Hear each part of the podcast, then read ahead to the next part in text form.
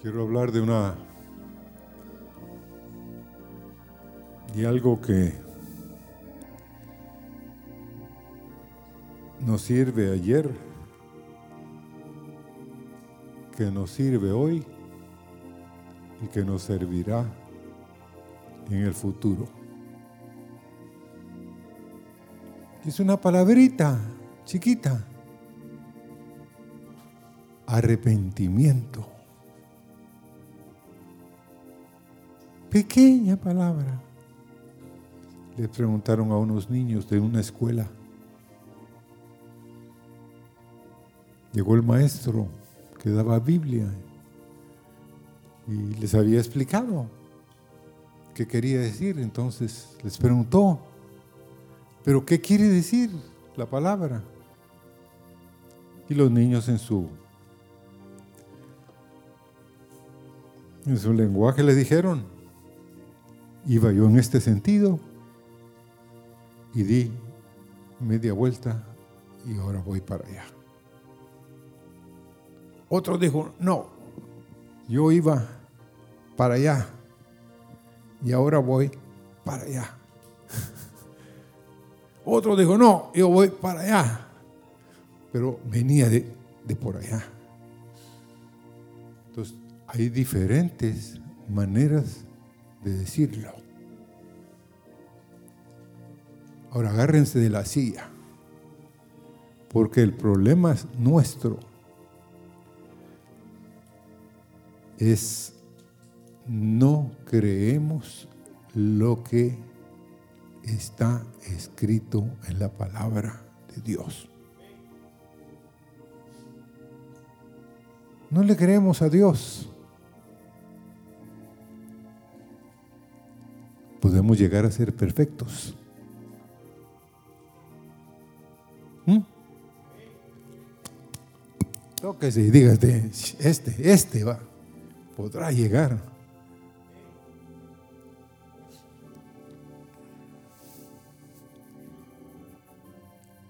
Hay unos dos o tres o cuatro que lo creen, pero la mayoría no lo creen. ¿Por qué? Por ejemplo, yo han pasado setenta y pico de años y a mis ojos, no, pero los ojos de Dios, yo lo creo. Conoce Jehová, dice, los días de los perfectos y la heredad de ellos será para siempre. Eso dice el Salmo 37, 18. Conoce Jehová los días de quiénes? De los perfectos. ¿De quién está hablando? De ti, hermano y hermana.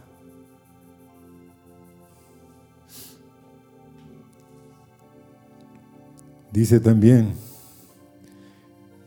Mateo 5:48, sed pues vosotros perfectos, como vuestro Padre que está en los cielos, es que perfecto. Si somos hijos de Dios,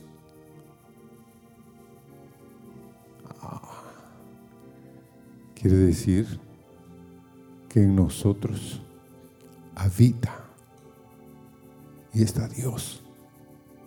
Si somos hijos.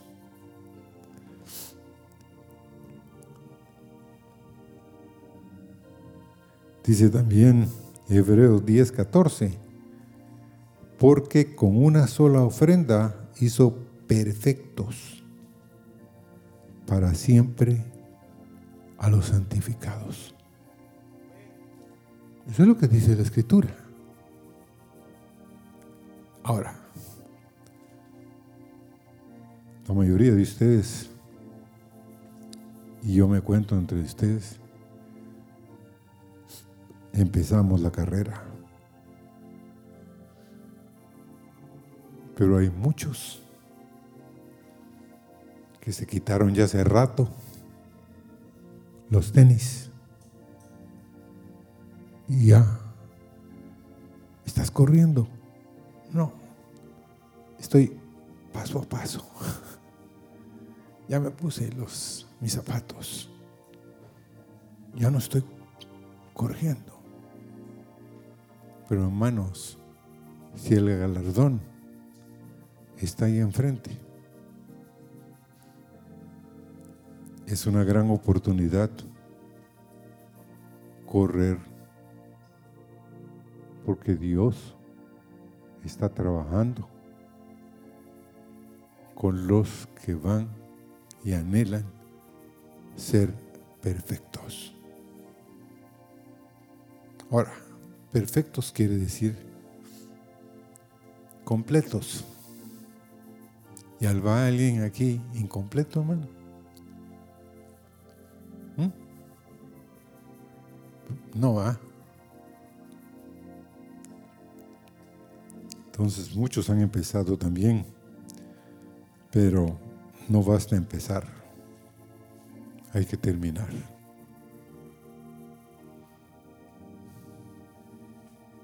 Por eso es que hay tres grupos en Apocalipsis. ¿Cuáles son los tres grupos que hay en Apocalipsis? ¿Mm? Buena alumna. Llamados. Muchos son llamados. Y dentro de los llamados hay unos que son elegidos. Y hay otros que van a llegar más allá y que son fieles.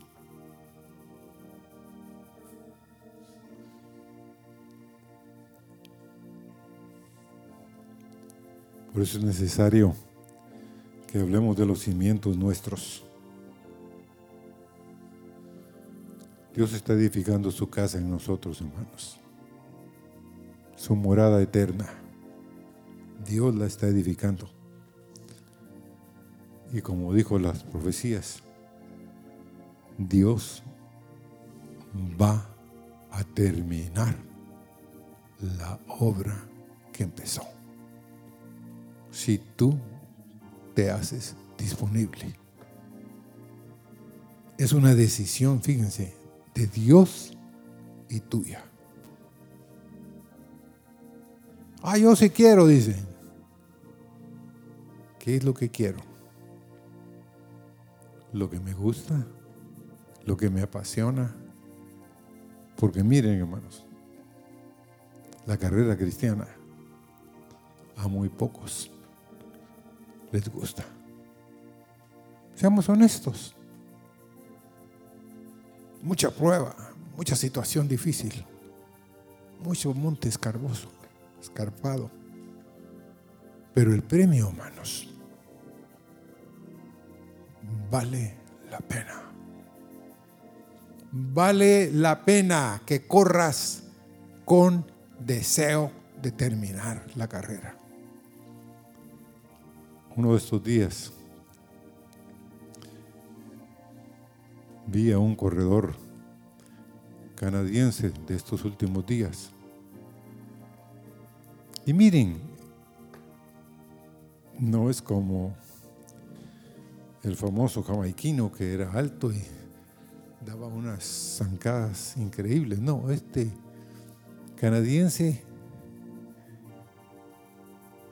corre con una rapidez en las piernas que miren hermanos, y dicen, no, este no la hace. Hermanos, en la mitad de la carrera ya se ve que él está viendo para este lado y este lado, quién va y él lo alcanza y él gana la carrera. Y yo dije, pero ese tenía deseos, quería ganar, no quería quedarse de último.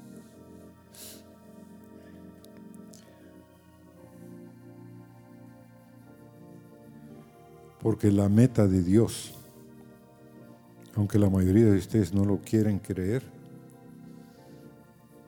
es llenar cada casa aquí con su gloria.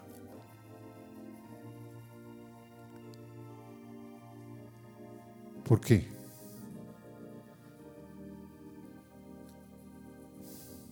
Porque Él lo que quiere hacer es lo que hizo Salomón con el templo. Miren, en Segunda Crónica 7, del 1 al 3, dice, cuando Salomón acabó de, de orar,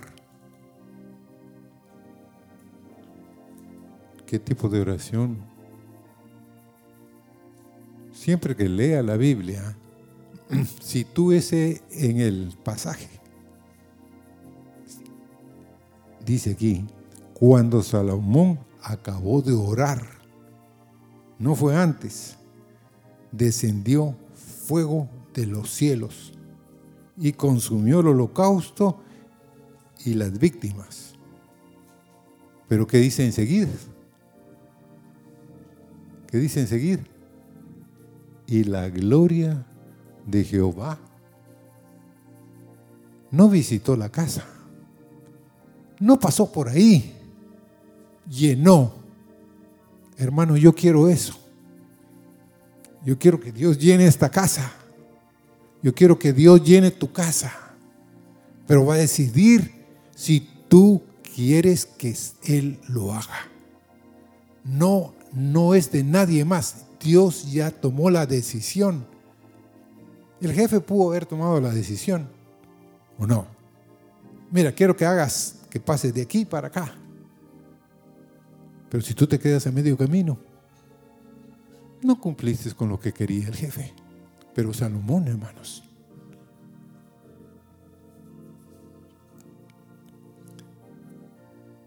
estaba en lo cierto. Y él pudo contemplar la gloria de Jehová y llenó la casa. Y el verso 2 de Segunda Crónica 7, miren lo que dice. Y no podían entrar los sacerdotes en la casa de Jehová, que era, era la casa de Jehová, era la casa de Dios. Porque la gloria de Jehová había llenado. Hermanos, buenos días. Llenado, ¿saben qué es llenado? es totalmente ni los sacerdotes que tenían licencia de parte de Dios podían entrar. Era tal la gloria ahí que no podían pasar ni del atrio.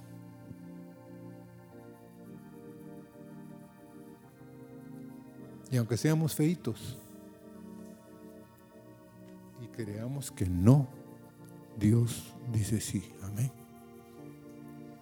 Y miren, y el verso 3, y cuando vieron todos los hijos de Israel descender el fuego y la gloria de Jehová sobre la casa, se posaron sobre sus rostros en el pavimento y adoraron y alabaron a Jehová diciendo, porque Él es bueno y su misericordia es para siempre.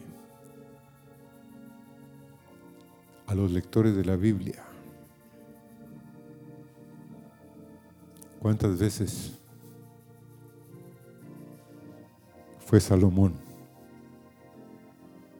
a pesar de esa manifestación a esa casa? ¿Mm? No, hermanos. Salomón se puso a edificar su casa y la edificó en 13 años. ¿Dónde estaba su corazón de Salomón? Bueno, en las mujeres, las extranjeras. Qué triste, a mí me da tristeza, mi querido Salomón, ahí arriba. ojalá que esté arriba, no esté ahí abajo. Cuando llegue allá arriba le voy a preguntar, mira Salomón, ¿cómo fue que desperdiciaste la oportunidad de tu vida yéndote por las Eteas, las Moabitas, las Amonitas? Y encima después de eso, haces una casa en 13 años. ¿Qué tipo de palacio sería ese, hermano? Bueno, alguien me dijo, tenía la plata. Sí, tenía, pero hermanos, su corazón en dónde estaba? En construir casas. Porque después dice que le hizo casa a quién? Sacó Miren, Salomón es el tipo de gente que muchos de nosotros a veces somos. ¿Saben qué hace Salomón? Primero llevó a la hija de Faraón a vivir a la casa donde él vivía. Y él, donde él vivía, era donde había vivido David. Era una casa muy especial, tal vez. Pero él se dio cuenta. Salomón se dio cuenta que ya no era lo mismo. Que ya no podía él correr como estaba corriendo cuando estaba su papá ahí. Entonces ah, la agarró y le hizo una casa. Después, hermanos, ¿cuánta plata tendría ese hombre que tenía mil mujeres? ¿Mm? Hermanos, su interés estaba en esta tierra. Y perdió, posiblemente, hermanos.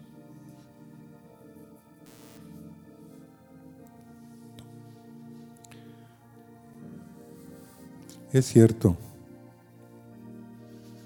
que Dios es mucha misericordia que Dios nos puede consumir, hermanos. ¿Sabían ustedes? Un fosforazo de Dios y nos borra del mapa. Sí, pero la mayoría de ustedes, y yo me cuento entre ustedes también, estamos buscando otras metas. Y Dios tiene su meta, tiene su plan que seamos llenos de toda la plenitud que hay en Dios.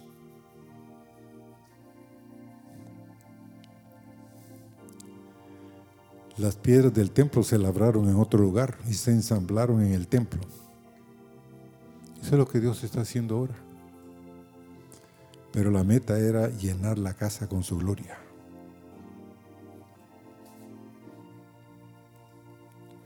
Y quiero hablarles por eso de que tu vida y mi vida necesita los ministerios, cada uno de ellos. Y Dios anda buscando, vamos a leer hoy rápidamente, los ministerios que Dios quiere desarrollar dentro de nosotros. ¿Por qué? Porque hermanos, pareciera ser que somos egoístas. ¿Saben por qué somos egoístas? Porque tenemos algo, pero no lo queremos compartir. Ese es egoísmo. Esto, muy poca gente lo cree y, por eso voy a seguir hacia adelante. Y muy poca gente lo confiesa. necesitamos cimientos para que la gloria de Dios se llene la casa. En Efesios 4, 11 al 15 está escribiendo el apóstol Pablo por el Espíritu y dice, y el mismo, y él mismo constituyó a unos apóstoles, a otros profetas, a otros evangelistas, a otros pastores y a otros maestros. Esos son los cinco ministerios. Pero ¿cuál es el fin de constituir ese tipo de hombres y de mujeres dentro del cuerpo? El verso 12, a fin de perfeccionar a los santos para la obra del ministerio, para la edificación. ¿De quién? Del cuerpo de Cristo hasta que todos lleguemos a la unidad de la fe y del conocimiento del Hijo de Dios. ¿A qué? A un varón perfecto.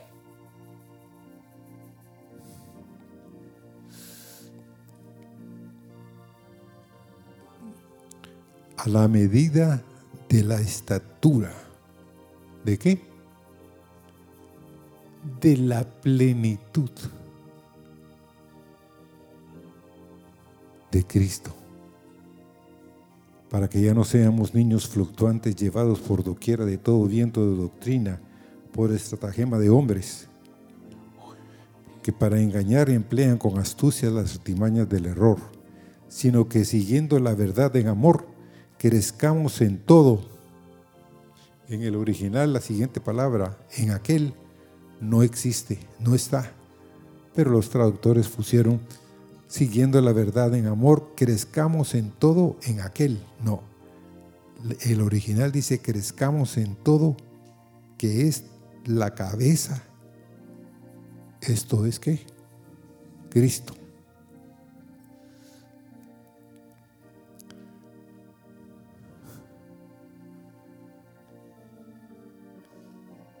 Efesios 3:19. y de conocer el amor de Cristo, que excede a todo conocimiento, para que seáis llenos de qué? De toda la plenitud de Dios, lo vuelve a repetir. Entonces la meta de Dios es de que tú seas lleno de toda la plenitud de Dios. ¿Cuántos de ustedes darían algo por Pedro, el pescador.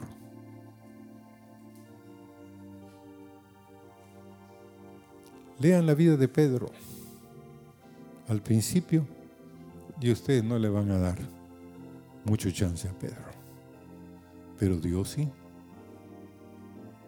Ese hombre, su sombra, como dijo, pasaba y eran sanados las personas que necesitaban ser sanadas.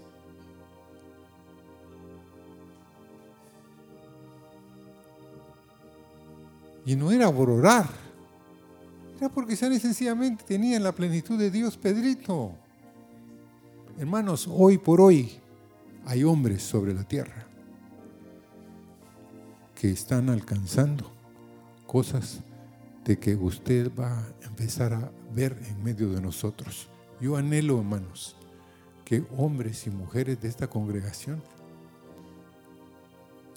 sean llenos de toda la plenitud de Dios. Mateo 5:46, sed pues vosotros perfectos, como vuestro Padre que está en los cielos, eso ya lo acabo de leer, es perfecto. Entonces, los cinco ministerios, ¿por qué Dios levanta los cinco ministerios? ¿Qué es los cinco ministerios? Comparémoslos con los sentidos, la vista. La vista es el sentido de más largo alcance. ¿Verdad que sí? Usted con la vista puede leer, puede ver a mucha distancia nos muestra cuál es la meta. La vista nos muestra cuáles son los obstáculos, nos muestra dónde estamos, nos provee dirección y en el sentido que usa la luz y la transforma en información. Yo leí esto y me fui a un... Y dije, ¿cómo es eso? Sí, miren hermanos, la luz es algo glorioso, hermanos. Porque, ¿qué haríamos si la tierra fuera en lo natural tinieblas? Y aunque tuviéramos los mejores ojos, ¿qué pasaría? ¿Mm? No serviría para nada. Seamos honestos. Pero Dios nos dio la, el sentido de la vista para transformar la información que, que miramos. Y eso es comparado con el apóstol.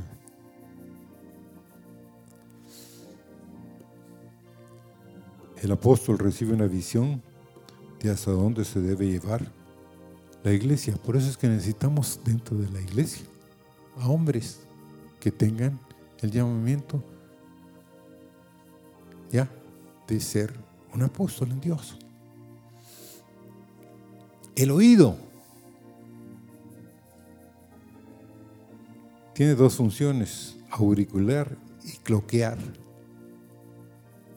Les voy a hacer un examen. ¿Qué es cloquear? No médicos, ni, ni les que hayan estado enfermeras. ¿Qué es cloquear?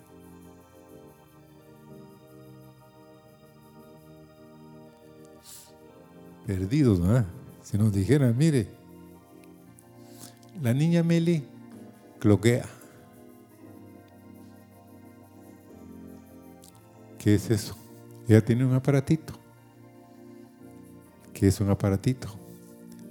Eléctrico, con una pila que le manda una señal al cerebro para ella poder oír. Eso es cloquear. Interesante, ¿verdad? ¿Cómo? Sí. Entonces, el oído tiene dos funciones, como les dije, auricular y cloquear. Complementa la vista, complementa la pista, a la vista. No está limitado a la dirección.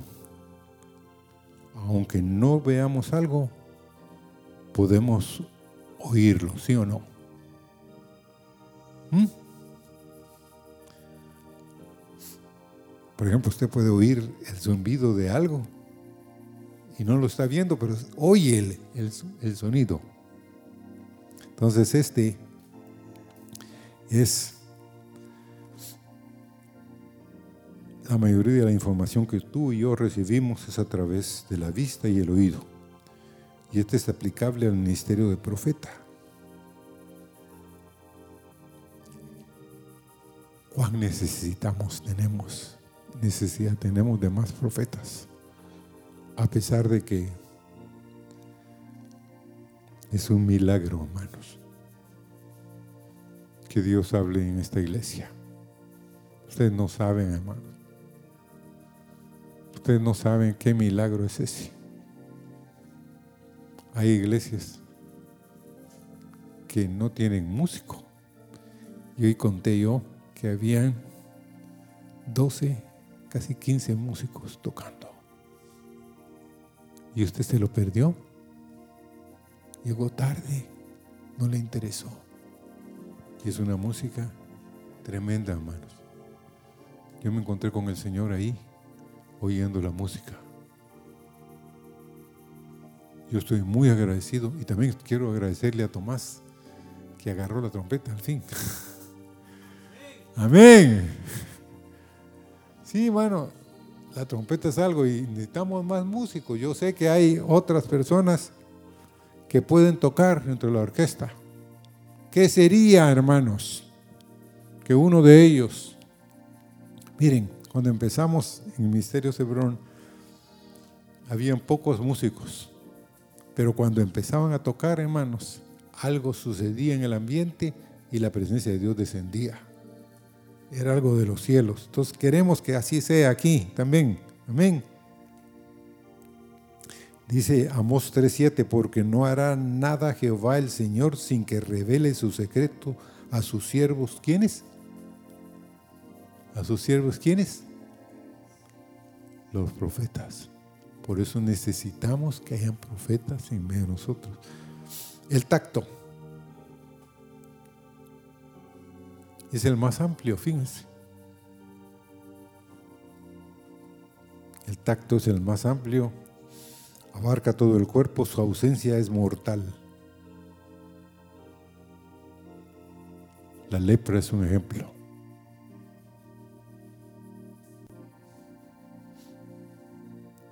Alguien con lepra podría estar sufriendo daño y no sentirlo.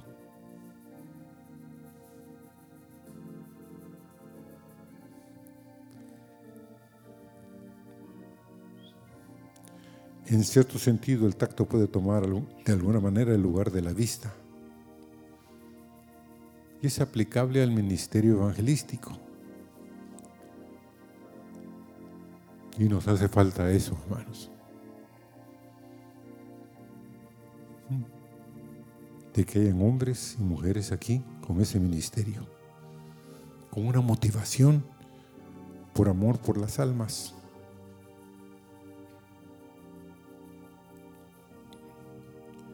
Y si en este ministerio vamos a convertirnos en un grupo cerrado, con doctrina pero sin amor por los perdidos. Y Dios anda buscando un amor por los perdidos, hermanos. Amén. Pues, entonces, levántese usted, si usted ha tenido ese ardor Empiece y siga orando por la campaña ya. Y por cierto, vamos a invitar al hermano Josías. Estamos, yo en mi corazón estoy meditando y en mi mente que él venga acá y tengamos en otro lugar una campaña. Amén. Pero solo le estoy diciendo al Señor, quiero que hayan dos cosas antes de que lo hagamos. Una es que tengamos otra calle. ¿Aló? Si no es por ahí, que sea por aquí. Pero que Dios nos dé una calle. Amén. Porque si invitamos a la gente a venir por acá, dicen, está bien, pero me esperan en el internacional y me montan en otro carro, me dijo alguien, y yo llegaría. Si no, no. Bueno, si queremos hacerlo, hermanos, amén. el olfato. Entonces el tacto es, el tacto en sí es, es el ministerio evangelístico. Ahora el olfato discierne los olores. ¿Mm? Permite diferenciar entre lo agradable y lo desagradable. Entonces, ese es el pastor. Que pues los demás pueden estarse, como invitaron a, cuando estaba vivo, rogaron a el hermano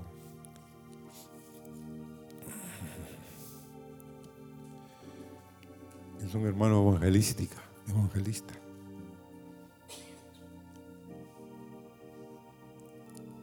Lo invitaron unos jóvenes y le dijeron, queremos que esté y oiga nuestra música. Y los hombres tocaban, según ellos, buena música. Pero él, a los 15 minutos de estar ahí, se levantó porque le habían dado una silla allá adelante y se sentó en la última silla. Solo pasó a compartir.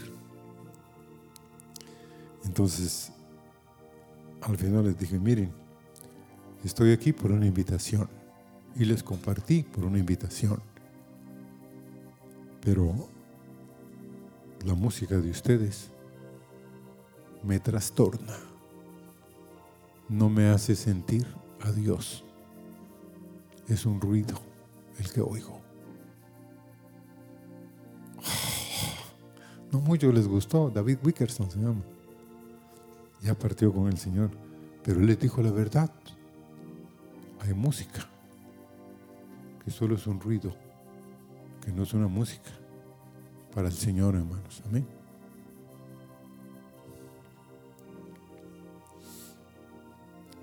Entonces, ese último, el gusto,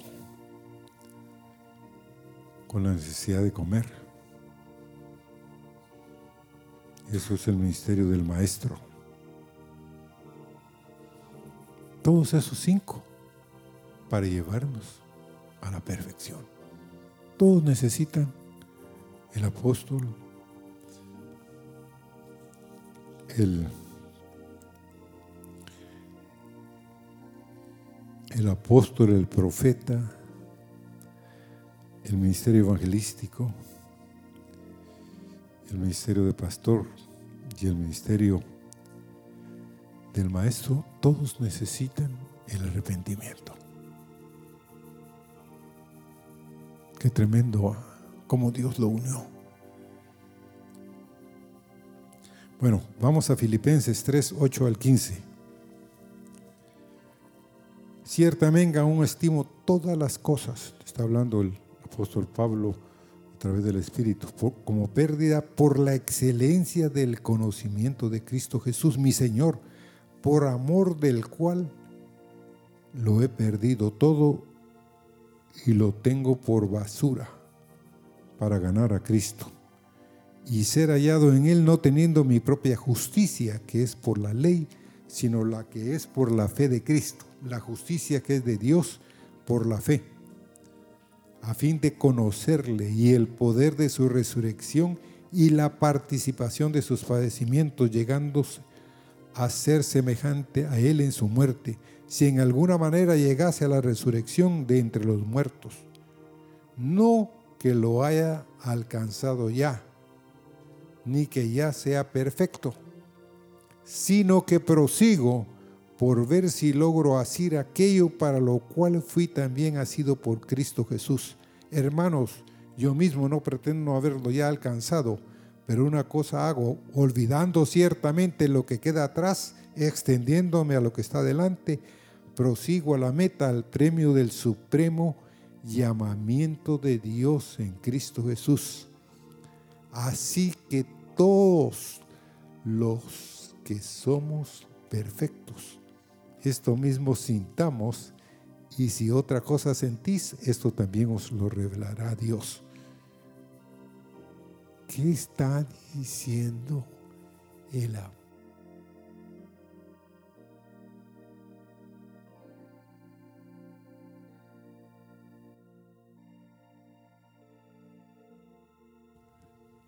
Con facilidad podría gritar.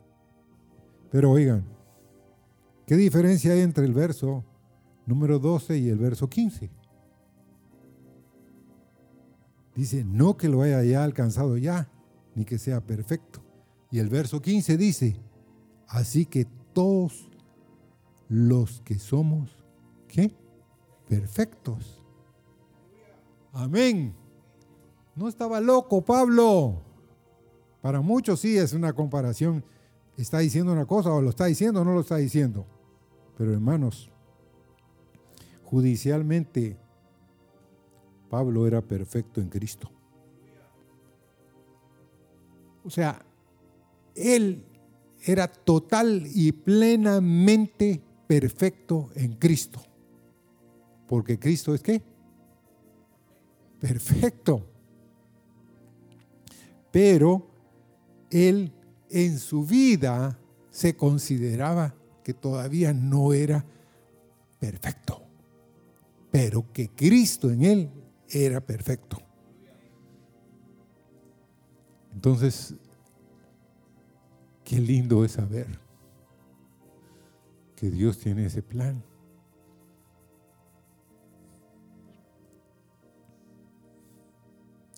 La sangre de Jesucristo nos hace perfectos.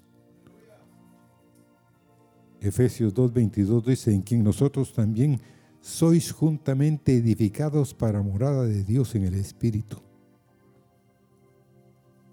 La mayoría de la iglesia cree que van a ser perfectos cuando se vayan en el rapto, porque ellos creen que se van a ir antes de que venga la gran tribulación. Pero Dios tiene otro plan o que van a ser perfectos solo cuando estén en el cielo. Pero quiero animarlos. Tú puedes llegar a sentirte y ser perfecto en el Señor. Él te da esa licencia porque tú eres su hijo y su hija. El que te engendró fue Dios. No, no lo natural. En lo espiritual, el que te engendró fue el Señor. El Espíritu de Dios.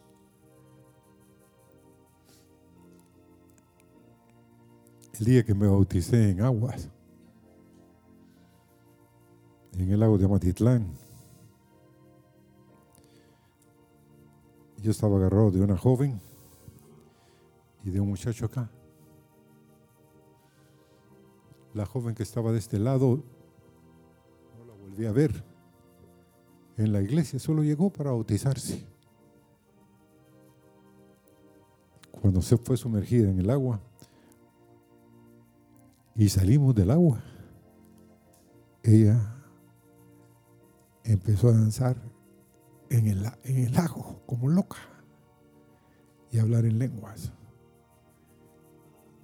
Y dijo, Señor, dame más.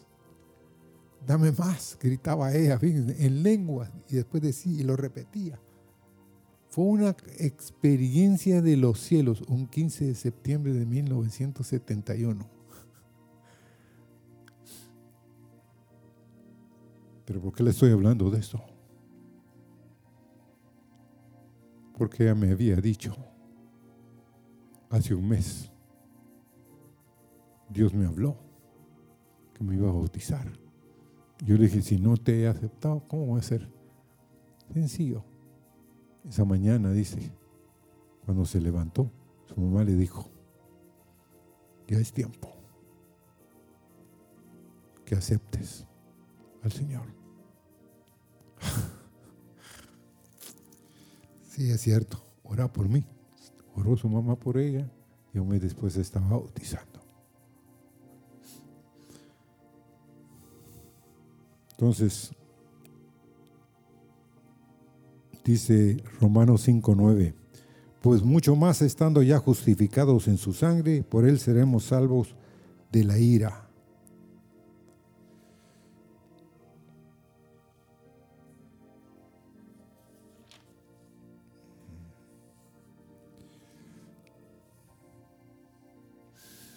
Quiero leer un verso que me... En Hebreo 10, Vamos a leer el verso 11, 10, 11. Y ciertamente todo sacerdote está día tras día ministrando y ofreciendo muchas veces los mismos sacrificios que nunca pueden quitar los pecados. Pero Cristo, habiendo ofrecido una vez para siempre un solo sacrificio por los pecados, se ha sentado a la diestra de Dios y de ahí en adelante esperando hasta que sus enemigos sean puestos por estrado de sus pies. ¿Quién va a poner a los enemigos debajo en el estrado de los pies del Señor? El perfecto, los perfectos, el pueblo de Dios que ha tomado la decisión que Dios quiere que tome. Porque dice el verso 14, porque con una sola ofrenda hizo perfectos para siempre a los santificados. No dice que por un rato, sino para siempre.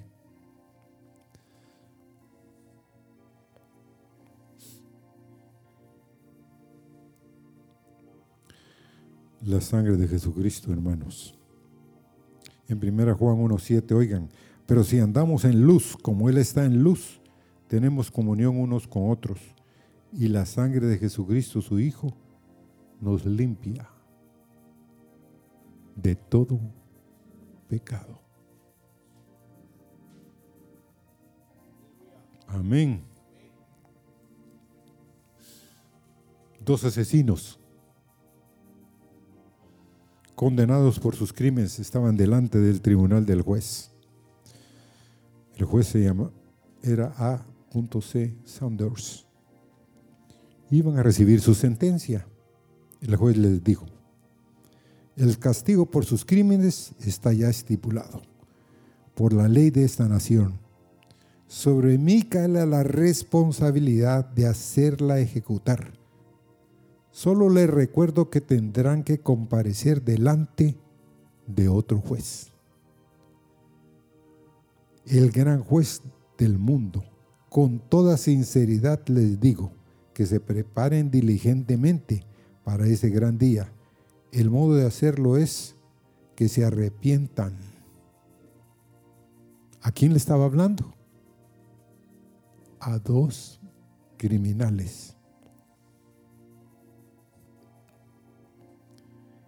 y le dice, es que se arrepientan de sus pecados y de arrepentimiento y confesión de pecados y la aceptación del perdón de Cristo,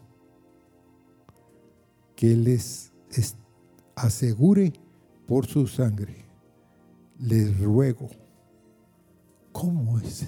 ¿Qué juez? ¿Qué hombre? Les ruego acepten a Cristo ahora para que puedan estar con Él por toda la eternidad.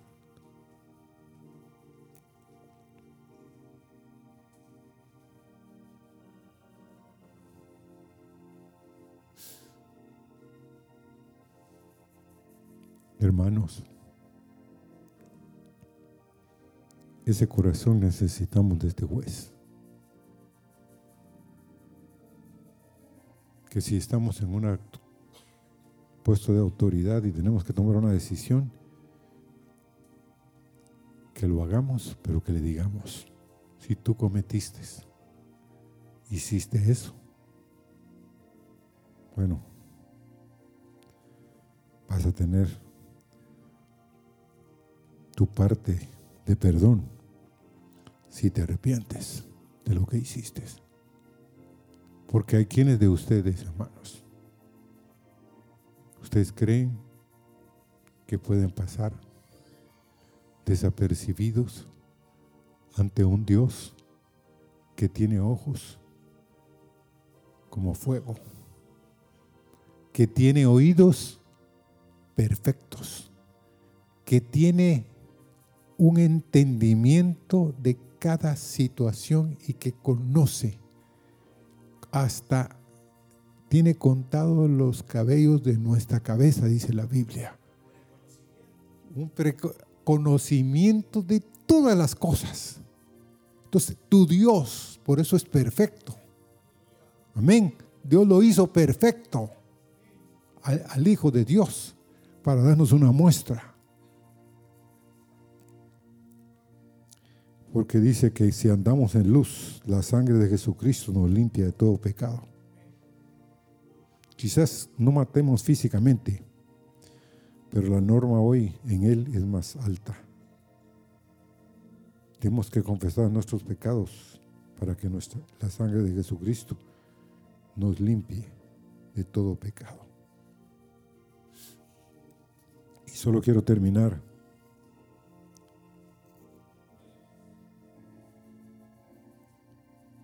con otro ejemplo bíblico en la palabra de Dios.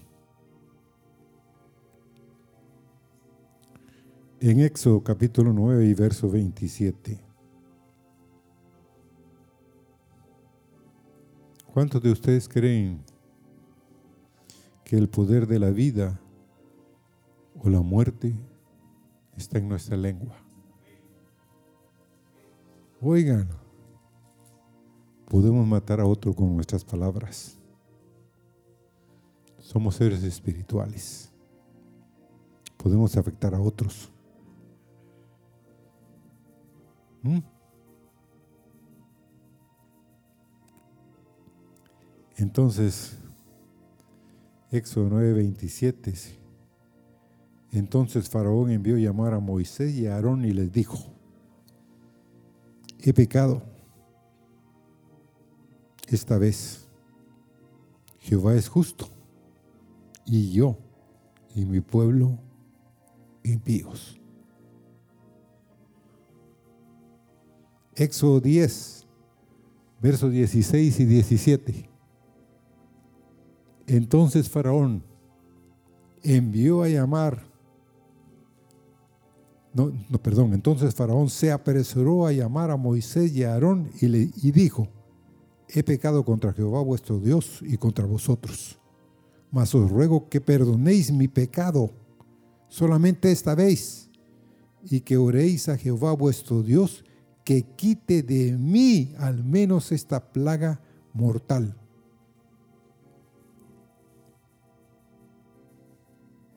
Una pregunta de examen.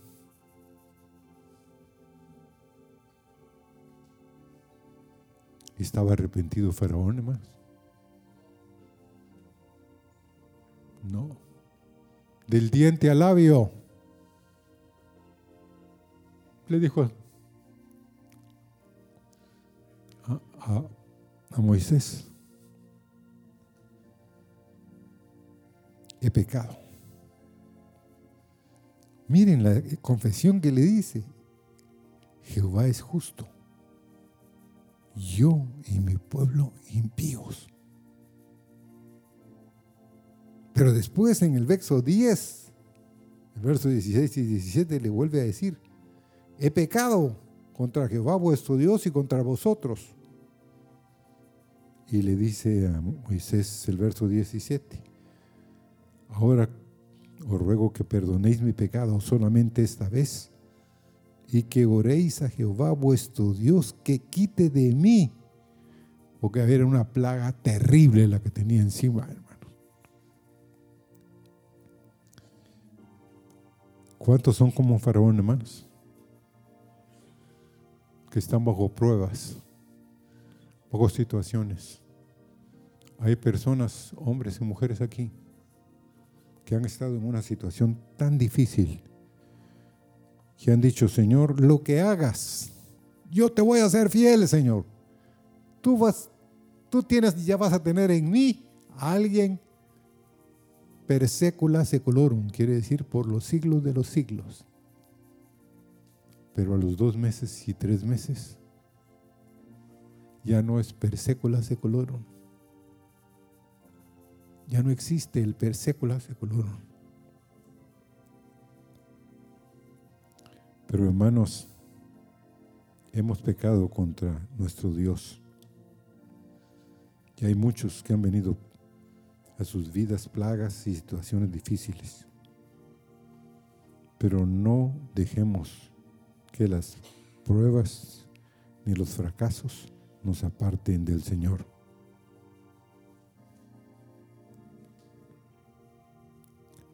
Entonces la perfección a través del arrepentimiento es el propósito de Dios. Es algo progresivo, no solo judicialmente porque la sangre de Jesucristo es la que nos puede hacer perfectos.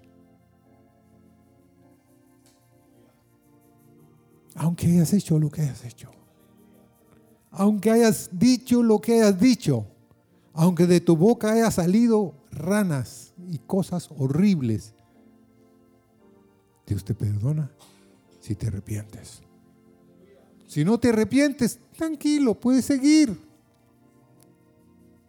Dios, miren hermano, Dios no se cansa con cansancio como nosotros. Dios no se agota, Dios no dice, ah, estoy cansado de este. No, no, no, no, no, no. Dios es tan paciente, pero tan paciente que espera cientos y cientos de años. Y no va a decir, ah, este me costó. No, hermanos. Somos un milagro de su gracia y de su misericordia. Señor, esta mañana, gracias por purificar nuestras vidas, Señor. Santo es tu nombre y por siempre, Señor, será alabado y glorificado tu santo y bendito nombre, Señor. Gracias por el llamamiento, por el sacrificio maravilloso hecho en la cruz para quitar, Señor, nuestros pecados. Señor, la sangre de Jesucristo no limpia solamente, sino quita el pecado, Señor. No solo lo que somos, sino lo que hacemos, Señor. Pónganse de pie, hermanos, cantemos, purifica, oh Dios